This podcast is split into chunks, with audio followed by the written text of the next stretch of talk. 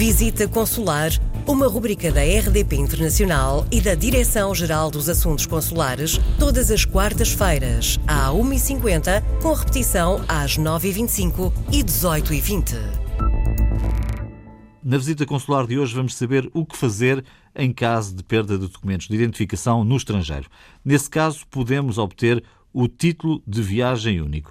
O que é, eh, embaixador Júlio Vilela, este título? É um documento de viagem de emergência. Eh, o título de viagem é um, é um documento uh, verde, composto pelos elementos essenciais de identificação da pessoa, como a fotografia, e que normalmente é emitido para regresso a Portugal. Ou seja, o título de viagem não é um documento que permite viajar, é um documento que é emitido quando uma pessoa fica desprovida de documentos de identificação.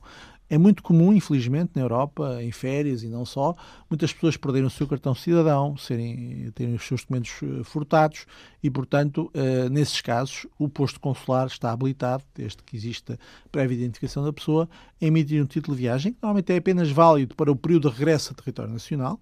Portanto, normalmente nós não emitimos títulos de viagem com uma validade superior a um mês, o máximo é um mês, mas uh, sabemos bem, exatamente no verão, que as pessoas se deslocam pela Europa, vão a vários países e às vezes, inadvertidamente ou, ou, por, ou por de facto infortúnio, ficam sem o seu documento de identificação essencial, que é o cartão cidadão. Nem toda a uhum. gente viaja com o cartão e com o passaporte, até porque na Europa não é necessário, na União Europeia não é necessário, e portanto as pessoas uh, podem solicitar esse documento. Esse documento custa uh, eh, 25 euros, é emitido nos postos consulares, a prévia autorização por parte do Ministério dos Negócios Estrangeiros e permite ao cidadão regressar a Portugal. O único enfim, inconveniente que tem é que, de facto, ele perde rapidamente a validade mal chega ao território nacional. Mas tem um efeito muito Mas muito tem um claro, efeito é? importante, porquê? Porque a generalidade dos países, das autoridades dos países da União Europeia, mesmo em situações de trânsito, ou seja, mesmo que não se trate de um regresso direto a Portugal, permitem que o cidadão viaje. Eh, é importante ter presente que o cidadão que viaja e que perde o seu documento e obtém um título de viagem único, normalmente deve eh, declarar perante as autoridades locais a perca do seu documento de identificação, porque é elaborado imediatamente o auto que juntamente com esse documento de identificação temporário permite, de viagem temporária, permite à pessoa, de facto, depois regressar a Portugal sem problemas. E é aceito pelas companhias aéreas na sua generalidade. Se a pessoa estiver fora de um sítio com um consulado uh, português, uh, o que é que pode fazer?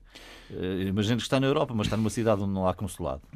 nós temos tido, normalmente, a experiência positiva de algumas companhias aéreas permitirem que a pessoa viaje apenas com a queixa perante a polícia. Mas são casos muito particulares, normalmente apenas as companhias aéreas portuguesas é que o aceitam, dificilmente companhias low cost hoje o aceitam, e portanto, nesse caso, a única solução de facto é contactar o posto e arranjar uma forma em que a pessoa se possa deslocar. Uh, uh, ao serviço consular e obter o documento. Não temos grandes alternativas, mas por vezes acontece, dependendo do país e das companhias aéreas, que também se possa viajar sem o documento de viagem. No entanto, é muito raro o Diretor-Geral dos Assuntos Consulares, Júlio Vilela. Na próxima semana, mais um tema. Envie as suas dúvidas para visitaconsular.rtp.pt.